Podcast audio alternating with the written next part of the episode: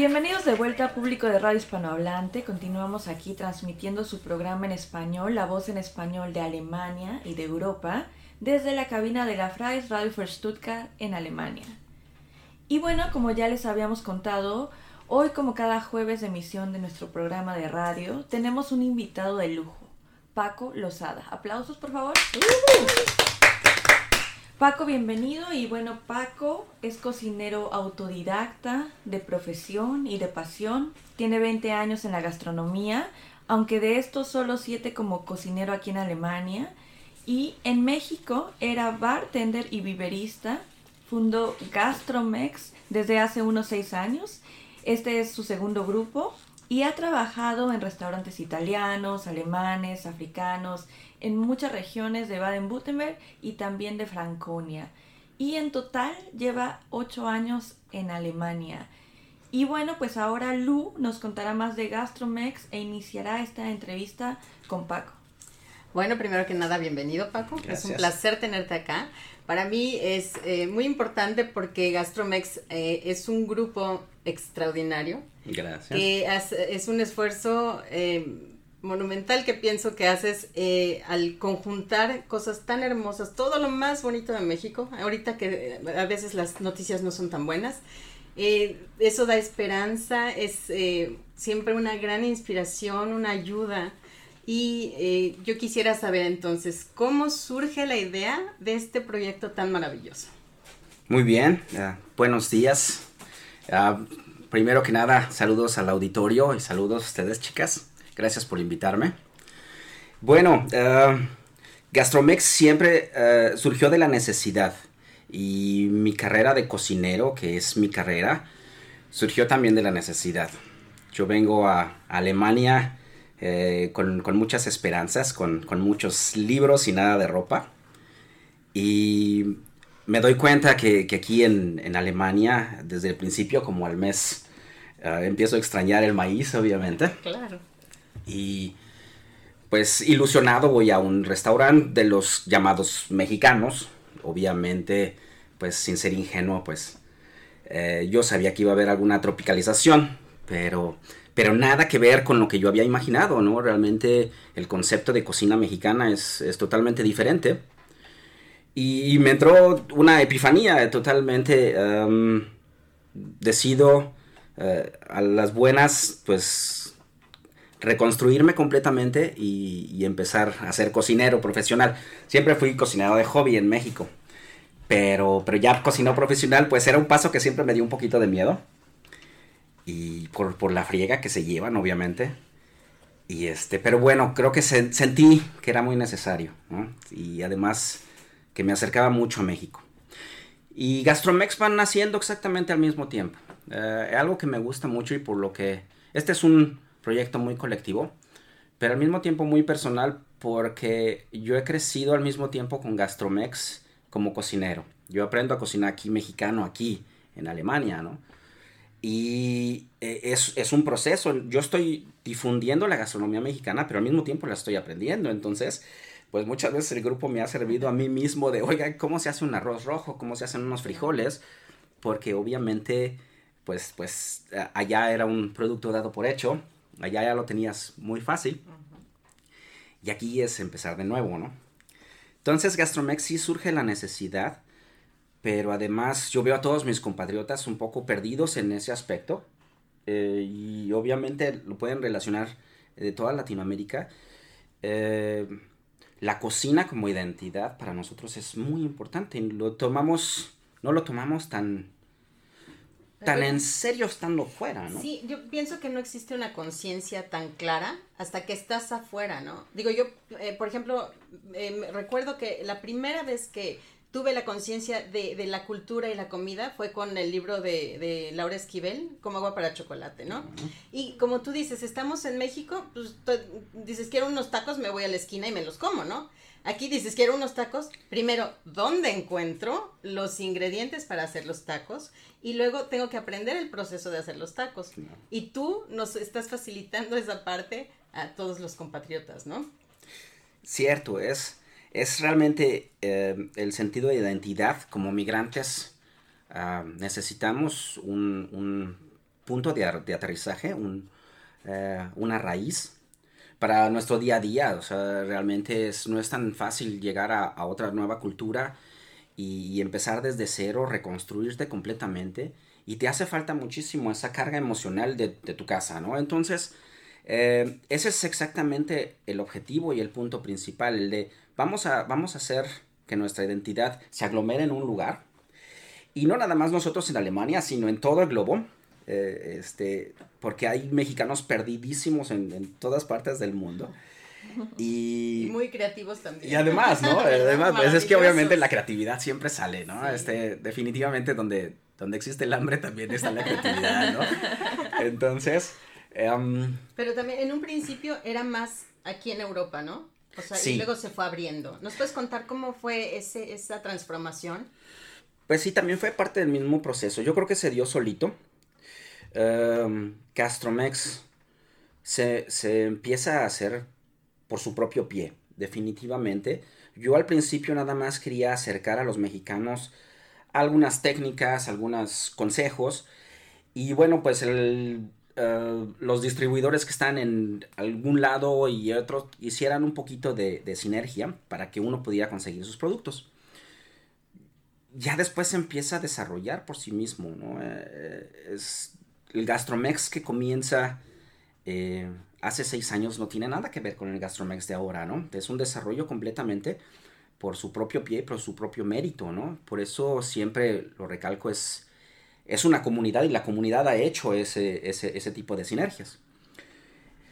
Y bueno, ah, la idea siempre es difundir la cocina. Yo no puedo difundir cocina mexicana si yo no la conozco. Yo no puedo decirles a ustedes, el chili con carne no es cocina mexicana, que con mucho respeto y me gusta, me gusta, aunque es, todavía tenemos un, tenemos un asunto entre el chili con carne y yo, pero, este, pero bueno, eh, eh, el tratar de, si es un cliente alemán, si es una persona, y decirle, pues esto no es chili con carne y, es otra cosa, bueno, ¿qué es un mole? ¿Qué, ¿Qué, son unas semitas? ¿Qué es la cochinita pibil?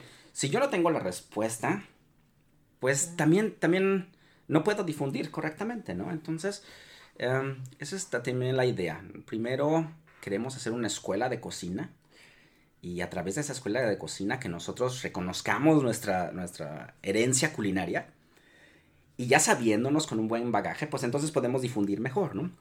Entonces sí, primero comenzó como Gastromex Europa. Obvia razón, somos más los migrantes aquí mexicanos. Pero, pero la verdad, pues también empezaron a ver gente de Australia, sobre todo de, Filipinas, de Marruecos, de Perú, de Argentina, eh, eh, mexicanos por allá y dicen, ¿y cómo lo hacemos para que, para hacer nuestra cocina? Entonces, pues llegó un paso que, era más que natural, ¿no? Sí. Y también no solo es eh, dar esa información, dónde conseguir la comida o cómo hacerla, pero también algo que me gusta mucho es que eh, hay gente que, o, también el grupo es tan solidario que siempre encuentras esa ayuda para sembrar también, ¿no? Y ahora hay mucha gente eh, sembrando sus productos, yo entre ellas, Y, eh, y, lo hice por la inspiración y porque yo me sentí apoyada, porque dije en un momento dado, si no sabes, ahí hay siempre alguien que te puede responder y lo hacen con cariño y lo hacen con pasión. Y yo creo que eso es contagioso y es una maravillosa manera de compartir nuestra cultura y nuestra comida, ¿no? Claro, claro, esa es, esa es la idea. Algo muy importante y que, pasa muy padre en el grupo es que estamos regresando a las bases, ¿no? Yo soy muy partidario del slow food, del movimiento slow food, eh, bueno, sano y justo. Eh, Carlo Petrini para mí es, uh, un genio y todo este tipo de movimiento, el hacer un mole desde cero, el hacer unos tacos al pastor desde cero. Y no hablo de cero desde la carne o la chote, hablo de cero desde la semilla. Eh, para mí es una revolución muy grande, ¿no? Sobre todo ahora en tiempos de pandemia, en donde muchas veces nos dimos cuenta todos que dependemos tanto de los supermercados, que dependemos tanto de las cosas y, todo mundo en una esquizofrenia comprando pura tontería. Y entonces, pues regresar un poquito a los básicos, ¿no? Regresar un poquito a, la semilla, al, hacer tu propio huerto, em, al regresar a cosas muy milenarias como como ah, los, los búlgaros, el kefir, este, toda la kombucha y todo, que son fermentos que, tienen 50 mil años realmente en, la tierra, ¿no? Y nuestras madres y abuelas lo hacían y, nosotros lo perdimos un poquito. Y ahora es como que, como retornar a eso. Todas estas técnicas, todos estos procesos, pues es regresar un poquito a, a, nuestra esencia como mexicanos y como personas, ¿no? Como seres humanos. Entonces, a mí me encanta mucho en lo que se ha transformado en ese aspecto, ¿no? ¿Nos podrás explicar un poco más en qué consiste esta movida del slow food? Porque está muy fundamentado en tu, en tu proyecto, ¿no? Claro. Bueno, uh, Carlo Petrini empieza este movimiento en Italia uh, con, tres premisas, ¿no? Uh, bueno, limpio y justo. bueno, obviamente no nada más para nuestro organismo, sino también que tenga un un proceso responsable, que, desde el agua, desde las semillas, eh, todo se conjunte para que sea realmente algo que va bien con nuestro ambiente y, que además nos va a hacer bien a nosotros, ¿no? Nosotros conocemos, es personalización de la comida. Eh, limpio obviamente también viene eso, ¿no? Siempre que tenemos que estar en armonía con nuestro ecosistema. Y justo, que es la parte más, más interesante de esto, es que exista una justicia entre, entre el productor y el comprador, ¿no? Que realmente un productor pueda vivir bien de esto. En, México eh, el campo es a veces muy, muy, muy mal atendido. Muy ah, castigado también. Muy castigado. La, gente que nos produce a nosotros comida, que nos da subsistencia, es la que menos puede comer, ¿no? y este es, es, como que el, de las cosas más extrañas en el planeta, de cómo puede ser que alguien que, diariamente se levanta para, para darnos nuestra subsistencia, y él mismo muchas veces tiene una dieta muy, muy pobre, ¿no? Entonces, eh, al, al, promover el slow food eh, en países así, em, pues también tratamos de ayudar de que el intermediario no sea pasado, que haya realmente una, una, relación directa bien con el agricultor y que nosotros como comprador tampoco nos cueste un ojo de la cara comprar algo bien, ¿no? O sea, aquí pasa mucho en Alemania, ¿no? de, ¿quieres comer algo bien? ¿Quieres realmente buscar un buen producto? Y, cuesta, cuesta caro. Es más fácil eh, comprar, eh, por ponerles un ejemplo, carne de ganado menor de rastro, en donde los pobres animales están hacinados en un lugar y son en condiciones muy míseras y es, el, y es la carne más barata. ¿no? Y cuando quieres comprar una buena carne, donde el, donde el animal estuvo fuera, donde el animal fue comió bien, tuvo una buena vida, ¿no? Que al final... Un animal feliz. Sí, ¿no? Eh, yo creo que eh, es, es, una cosa un poco extraña al pensar eso, porque al final, pues, es un animal para, para consumo. Pero creo que también tiene mucho que ver. Si lo vamos a hacer, pues lo vamos a hacer responsable, ¿no? Pero cuesta, cuesta mucho. sí, no sé si viste, ayer yo estaba viendo un reportaje de un súper en Alemania que tenía dos eh, etiquetas de cada producto. En una, el precio al que lo venden y la otra, lo que realmente debería de costar. Y digo, eh, cobraban el menor, obviamente, pero para que la gente tenga la conciencia de que de verdad es, las cosas cuestan, ¿verdad? Y, que uno, lo que comentabas tú en una ocasión, Marianita, la, eh, que, como consumidor tienes una responsabilidad también. Sí, ¿cuál es el verdadero costo? Porque uno dice, bueno, es caro, ¿no? Eh, es, caro, pero también eh, uno va al supermercado y el, afán de necesito esto, necesito esto, necesito esto, ¿no? Hasta qué punto en verdad qué es lo que uno necesita y, y como consumidor a qué empresa, a qué comercio uno está colaborando con su dinero, que creo que en sí es como un voto lo que uno está haciendo. Pero por ejemplo, acá en Europa o por lo menos en Alemania se tiene mucha más conciencia y entonces quiero em, comprar la carne, como tú decías, de los animales que, que, de pronto vivieron al aire libre y es una carne más costosa o de pronto apoyar al campesino, pues porque al agricultor y se tiene más conciencia de, por ejemplo, los fines de semana en donde yo vivo hacen estos eh, como mercadillos y entonces van todos los agricultores de la zona y bajan y venden y pues realmente en comparación con los supermercados es algo mucho más costoso. Pero acá tú dices como, bueno, pues lo voy a pagar, ¿no? Porque sí. Pero si, uno, si me voy a mi, a mi país, muchas veces eh, eh, estamos, no sé si conocen la palabra, regateándole al agricultor, ¿no? Totalmente. Entonces, uy, pero está muy caro, ¿no? ¿No me lo deja más barato? Pero acá no se le está diciendo al agricultor, oiga, déjemelo más barato. No, eso es lo que cuesta y hay que pagarlo. y, pagas con gusto el precio añadido, ¿no? O sea, pero, lo haces. Pero en nuestros países muchas veces no.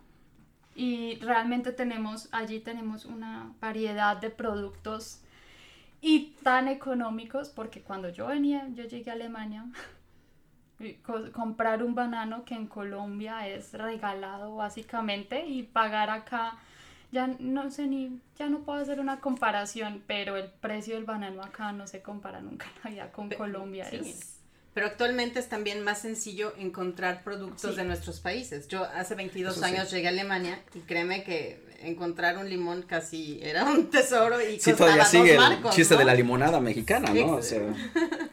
es eso, ¿no? definitivamente es crear una conciencia. conocimiento es poder. Entonces, es crear una conciencia desde nosotros. Ah, existe en, mi país una discriminación culinaria. Eh, todo lo que viene de afuera es bueno. Y esto viene de 500 años, ¿eh? O sea, sí es, sí es ya, un, ya, ya muy arraigado en el colectivo. Y, bueno, este es un tema para, para otra ocasión, pero definitivamente eh, menospreciamos lo que hacen muchos, eh, muchos agricultores, todo cuando es de lo, de lo, mejor que hay. O sea, realmente es comida saludable, con abonos saludables. Este es el sistema de la milpa, que es un simbiote increíble. Y, y, nosotros llegamos y hacemos exactamente eso, regateamos, ¿no? Pues, doñita, esos nopales están muy caros, ¿no? Y dices, ¿por qué? Aquí, aquí, yo voy al mercado, aquí en Stuttgart, al mercado de fuera, y, y, también, o sea, yo sé que, que, este durazno me cuesta más caro, pero pues sé que, que el campesino lo, lo hizo con mucho amor y además... Uh, con mucha responsabilidad. ¿no? ¿no? y que, por ejemplo, ellos, por lo menos en Colombia, se levantan súper temprano, o sea, acá en Alemania la madrugada es a las 7 de la mañana, ¿no? Y en Colombia el día de la persona normal está comenzando a las 5 y el campesino ya es ahora está tomándose el cafecito después de ir a, hornear a ordeñar sus vacas, o sea, como que falta ese, esa apreciación por lo que hacen ellos también y la labor y sin ellos pues no hay nada en la mesa, ¿no? Claro, exactamente. Pero tiene que ver también con esa discriminación culinaria que tú estás diciendo, ¿no? Porque, ay, voy al súper y en el súper gourmet puedo hacer acá y acá y pagas lo que te pidan. Y a veces la calidad, como tú dices, de, de la gente que está cuidando sus cosas, su milpa, sus animales, es, es mejor, ¿no? Pero en México eso se da mucho y, y me gustaría que nos platicaras un poco más acerca de eso también no solo de los productos, pero de la comida en general, ¿no? Que se desprecian unos, eh, eh, unos deliciosos frijoles, ¿no? Que aquí a nosotros nos saben a gloria. Claro. y en México, ay, no, unos frijoles, ay, no, no, qué naco, ¿no? Qué corriente. La verdad, mucha gente dice, ay, yo comer frijoles, oye, pues, ¿qué tiene? Se me olvida el inglés, como dicen, ¿no? Definitivamente, ¿no? Es, ah, eh, hay cosas muy, muy extrañas que pasan en país, sobre todo en ese aspecto, ¿no? Eh, nosotros llegamos, yo creo que nada, nadie es profeta en, su propia tierra, ¿no? Yo creo que sí hace falta darnos cuenta desde otro punto de vista para poder apreciar las cosas como son, aun cuando nosotros traigamos una cierta conciencia en México, eh, sí venimos a darnos, a abrir los ojos muchísimo, ¿no? Entonces, eh, esto es algo muy importante porque nosotros podemos realmente, con nuestra nueva visión, decirle a, mis nacionales, chequen, vean la riqueza que tienen y, además sean orgullosos de ello y, cuídenla, ¿no? Sobre todo cuídenla. Em, entonces, eh, yo creo que todo viene correlacionado, ¿no? Nosotros eh, sí fungimos muchas veces como embajadores culturales, como embajadores gastronómicos, eh, diciendo, ah, vean lo que estamos nosotros haciendo, lo que estamos nosotros proponiendo, el orgullo con lo que nosotros hablamos de México fuera, pues, pues chicos, pónganse las pilas y desde adentro hagan, hagan su parte, ¿no? Porque este es un trabajo de todos, ¿no? Definitivamente. ahora existe un nuevo tren de, la gourmetización, en donde se supone que sí tenemos apreciación, pero además lo hacemos como súper caro, ¿no? Entonces, tampoco es por ahí, em, tampoco puedes vender una tortilla de, de nopal carísima y decir, bueno, pues lo hizo el chef, no sé quién. Pues, pero el chef no lo inventó, o sea, la señora oaxaqueña fue la que realmente estuvo haciendo eso desde el metate y lo hace desde los seis años, ¿no? A los 33 en la culinaria, ¿no? Entonces... Y le queda más rico. Y, además seguramente, o sea... Eh, exacto, ¿no? Sin, sin, sin, tanto rollo, sin tanto show, eh, eh, realmente ver las cosas como son, ¿no? un, un hombre a quien yo admiro mucho, uh, Yuri de Gortari, es un, es un, chef muy conocido en México. Y estaba diciéndolo la vez pasada, ¿no? Eh, alguien hizo una deconstrucción de capirotada y dije, no vuelvo a ese restaurante, ¿no? Y es que definitivamente, pues vamos a empezar a hacer un, buen arroz paradito, vamos a empezar a, a, hacer nuestros frijoles bien en casa y a comerlos y a promocionarlos. Antes de hacer tanto, tanto Mickey, ¿no? Que además, muy válido, me gusta mucho el tren de mucha cocina gourmet, alta cocina. Pero muchas veces se nos olvida, pues ahora sí que se nos olvida como dices el inglés, ¿no? Yo creo que deberíamos de bajarle tres rayitas y, empezar con los quelites, empezar con los frijoles, ¿no? Volver a las raíces. Exactamente. Pero eso es, eso es lo, lo, que es muy lindo del grupo como migrantes, todos que estamos fuera de México, esa transformación que hacemos eh, a, la distancia en nuestro propio país, ¿no? Que, y eso es eh, muy valioso porque uno no se da cuenta, como dicen, nadie sabe lo que tiene hasta que lo pierde. Claro. Sí, entonces en el momento que dices, ay, yo no me puedo comer mi tortilla, no me puedo comer mis taquitos, entonces dices, ay, si realmente es un, manjar, ¿no? Es un, algo que, que ha tenido una historia, un proceso, es parte de mi cultura, es como yo crecí, esos olores, esos sabores siempre te transportan a la casa, ¿no? Definitivamente. Y como ellos lo tienen ahí, pues no lo aprecian, ¿no? Y que uno no sabe como el valor que eso tiene, ¿no? Porque uno llega acá y entonces, ah, no, pues me voy a comprar una empanadita, un tamalito, y uno llega acá y, ay, jue madre, acá no hay nada de esto.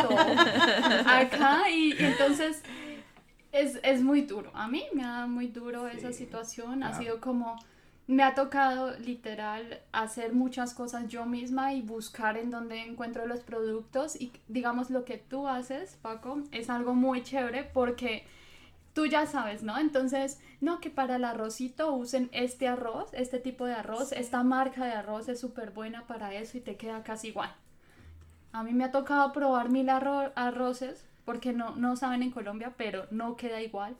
Sí, y desde, y desde la comida eh, cómo eh, colaborar en poder recrear este sentido de pertenencia, ¿no? Que es una necesidad que creo que, al, menos yo que soy la nuevita, es como que eso, eso... No, yo ya con todos los años que tengo, créeme, que nunca es se me lo mismo, ¿eh? Definitivamente, yo creo que pasan los años y, 22, sigue uno igual, y sigo anhelando, sigo anhelando. Definitivamente. Ahora, algo muy importante, y esto es definitivamente un punto muy, muy importante en Gastromex. Nosotros promovemos cocina mexicana tradicional migrante, con todo lo que esto conlleva.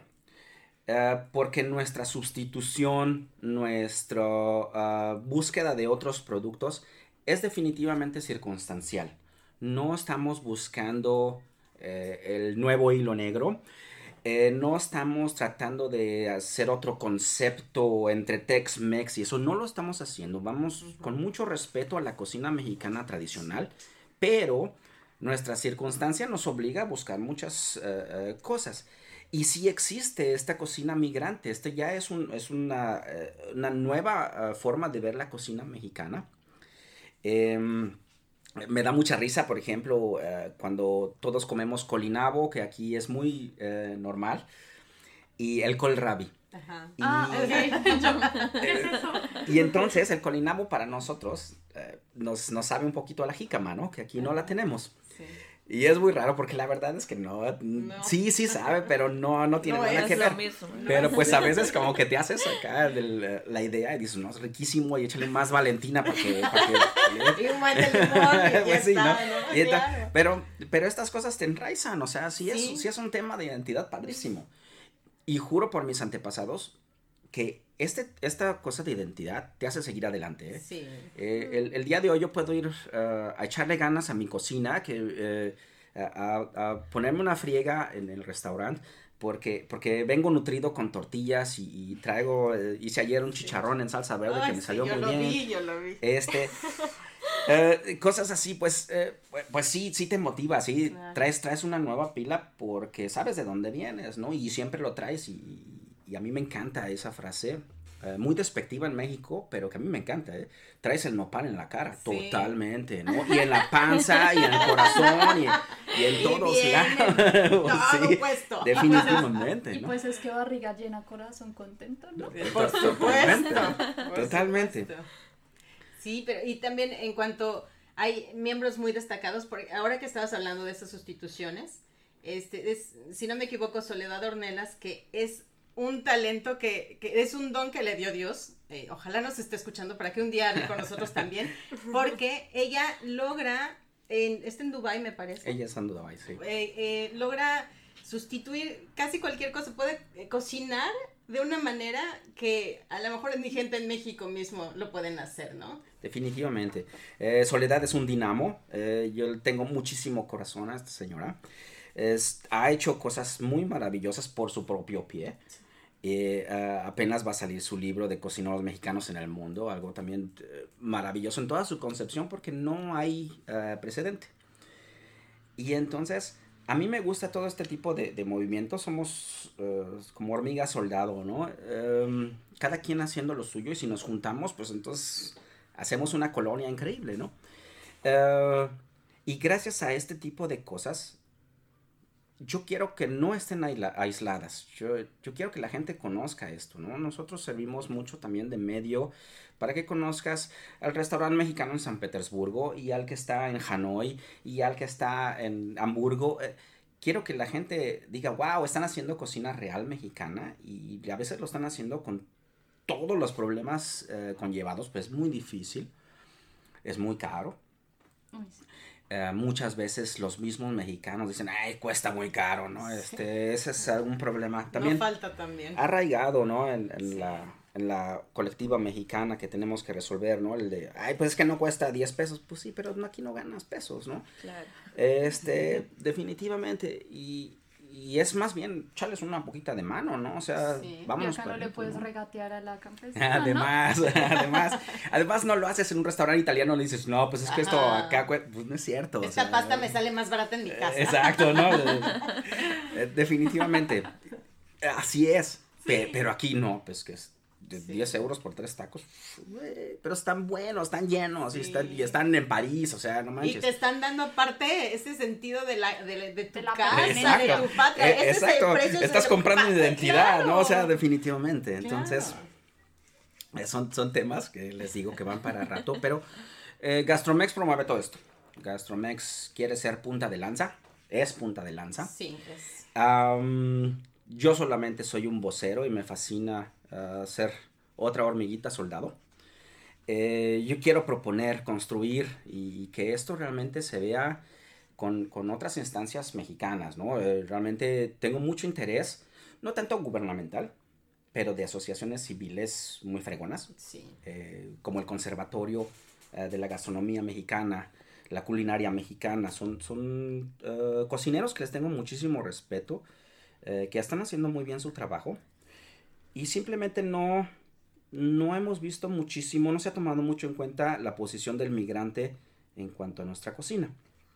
Entonces es simplemente un, chicos, aquí estamos y estamos trabajando muy bien y pues lo vamos a hacer todavía mejor, ¿no? Eso es excelente. Yo tengo una pequeña pregunta.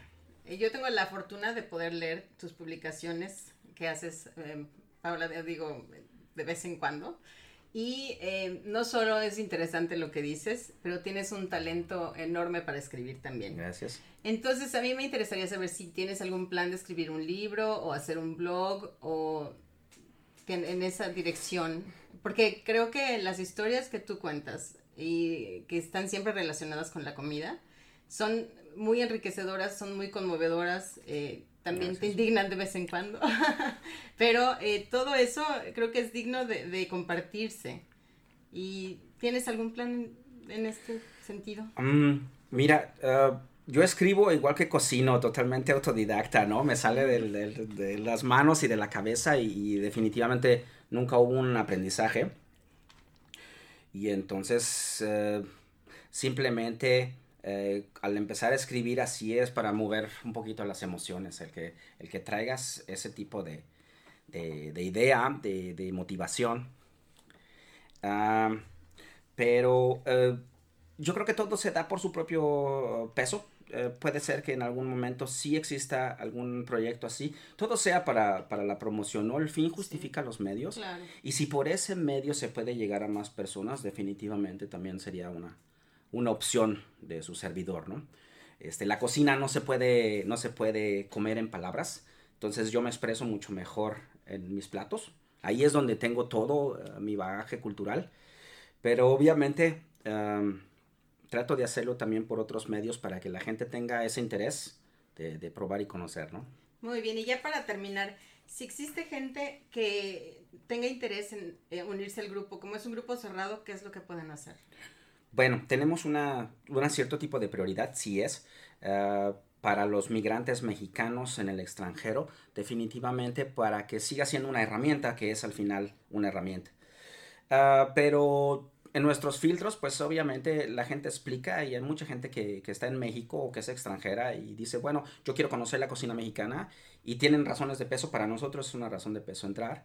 Eh, o yo soy chef y puedo aportar para la causa, aunque estoy en México, pues adelante, ¿no?